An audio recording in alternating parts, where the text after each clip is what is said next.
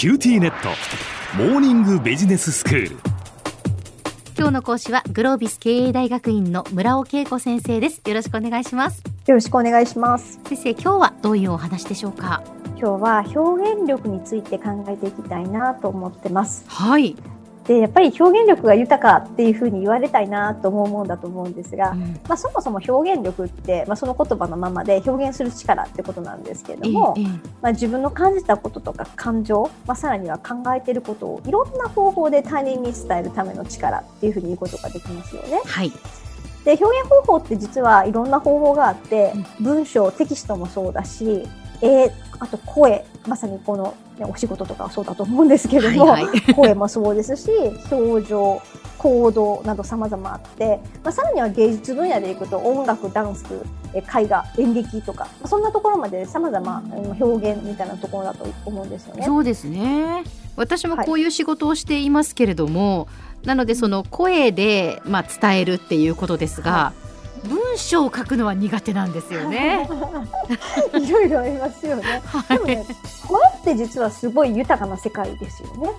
その文章だと見えないものが声にはやっぱりその感情の機微とか人間らしさみたいなのって声でしか伝わらないですね。なるほど。あとテレビだと画像もあるわけですが、ええええ。実はあの画像があるよりも声だけの世界の方が豊かなんじゃないかなと個人的には思っちゃったりとかしていあます。そうですか。嬉しいです。はい、なんか妄想できる余地があって。あ はいはい。画像があるとなんか画像そのまま見ちゃうわけですが、うん。声だとなんかいろんな妄想がなのでその聞き手の方のなんかこう自分の心の世界ってそれで感じれるところが声の豊かさなんじゃないかななんてことを思いますけども、はい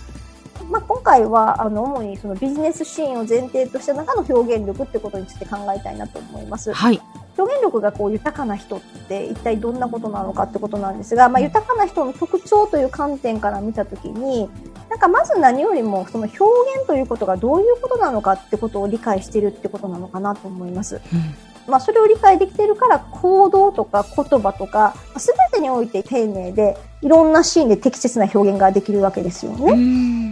うんまあ、まさに声も表現だし表情も表現だし、ええ。なんかその存在していることそのものが全てが表現であるっていうことを意識できている人がやっぱり表現力豊かな人でで意外とそういうことって考えないんですよね普段。考えないです。そうですよね、ええ。だから自分がそこに座ってるだけでもある意味周囲から見たらそれが表現とも捉えれるわけで、まあ確かにそうですよね。こっちは意識してないけどやっぱ気持ちが態度に出てたりとか顔に出てたりすることもありますからね。そうだから話さないことも表現だし、うんだからそういうことも含めてちゃんと表現してるってことをその意味を認識してるっていうのが一つの特徴かなと思います。確かに。で2つ目の特徴表現力が豊かな人ですね。言葉での表現という観点で見た時に言葉に感度がやっぱり高くって、まあ、ボキャブラリー語彙力がやっぱり豊富ですよね。うん。なのでちょっとしたニュアンスが違う言葉のそのチョイス選び方によってええ全然ニュアンス変わっちゃったりとかするのもそうですし、はい。まああとはやっぱりその話す時の使うリアルで話す時だとそのトーンによっても全然ポジティブになればネガティブになればっていうことが結構変わってきたりとかするので、うんまあ、そういった意味でやっぱ感度高いっていうことが特徴かなということです。はい。3点目はやっぱり豊かな人は他人に伝えたいっていう思いがやっぱすごく強いかなと思います。ああの手この手で伝え方に工夫をして、ーうん。例えば、うん、とメールとかの文章で伝わらなかったら次は図にしてみるだったりとか、うん。なんかそれ伝わらなかったらまた違う方法を考えるとか。でなんでそういうことできるのかなって思うとやっぱどうしても伝えたい思いがあるんだなっていうふうに思いますよね。ああそうですね。じゃあこの表現力磨きたいわけですが、磨く方法ということについて考えてみたいです。まず一つ目は何よりも全てのことが表現であるという認識を持つということは同時に自分がどういうふうな表現をしているのかっていう部分をこう客観視する、まあそんな癖をまずつけるってことが大事じゃないかなと思います。はい。自分の言葉とか文章とかあと人と話す時の表情とか話し方いろんな表現をしてるわけですが、まあ、それをまっすぐな目で他人の目で見たらどう映ってるんだろう。いや、早口な人やなって映ってるんじゃないかだったりとか、焦ってるように見えてるんじゃないかだったりとか、まあ、あるいは自分の打ったメールがすごくつっけんどんな風に見えるんじゃないかとか、うん、なんかちょっとこう目線を変えて、改めて他人の目線で客観視するってこととても大事じゃないかなと思います。あこれってね、意外と自分の話す声とか言葉とかそのスピードとか聞くと、はい、うわ嫌だなって思ったりすることもありますけれどもやっぱ客観的に聞かないといけないですね。はい、えー、小浜さんでもそんな風に思われるんですか？思います思います。ご自身の声聞くの嫌だとか思われますまあ今はもうねさすがに慣れましたけれども最初の頃はやっぱり嫌でしたし今でもあの自分のこう録音したものを聞いてあこんなやっぱ言い方の癖があるなとか反省しますよ。あそうなんですか？はい。プロの方でもそうなんだってちょっとしがみで安心しました。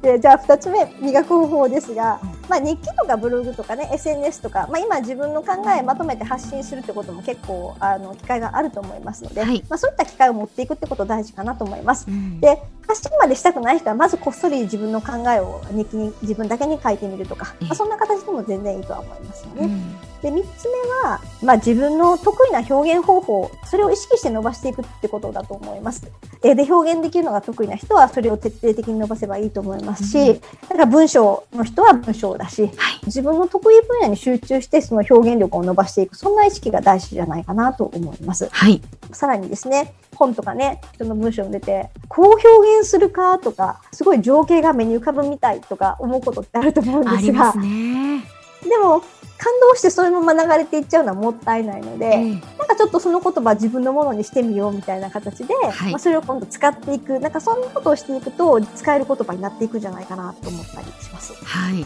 あとはやっぱり何よりも全てが表現だっていうことをやっぱり意識して日常的に過ごすことがとても大事じゃないかなと思います。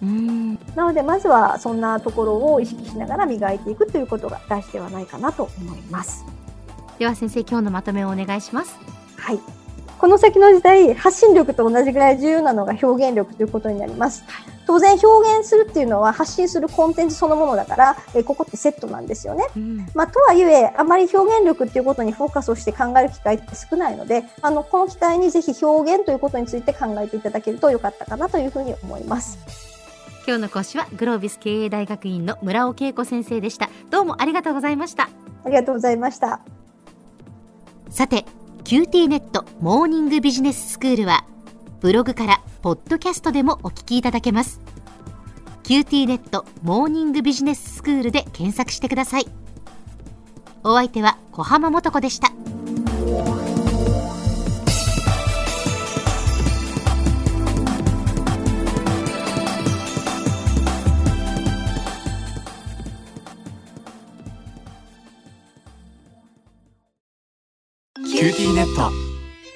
私を捨てて他に乗り換えるの？君は僕には高嶺の花すぎたんだ。それに彼女はありのままの俺をそのまま受け入れてくれるって。今お使いのスマホそのままで。乗り換えるなら QT モバイル。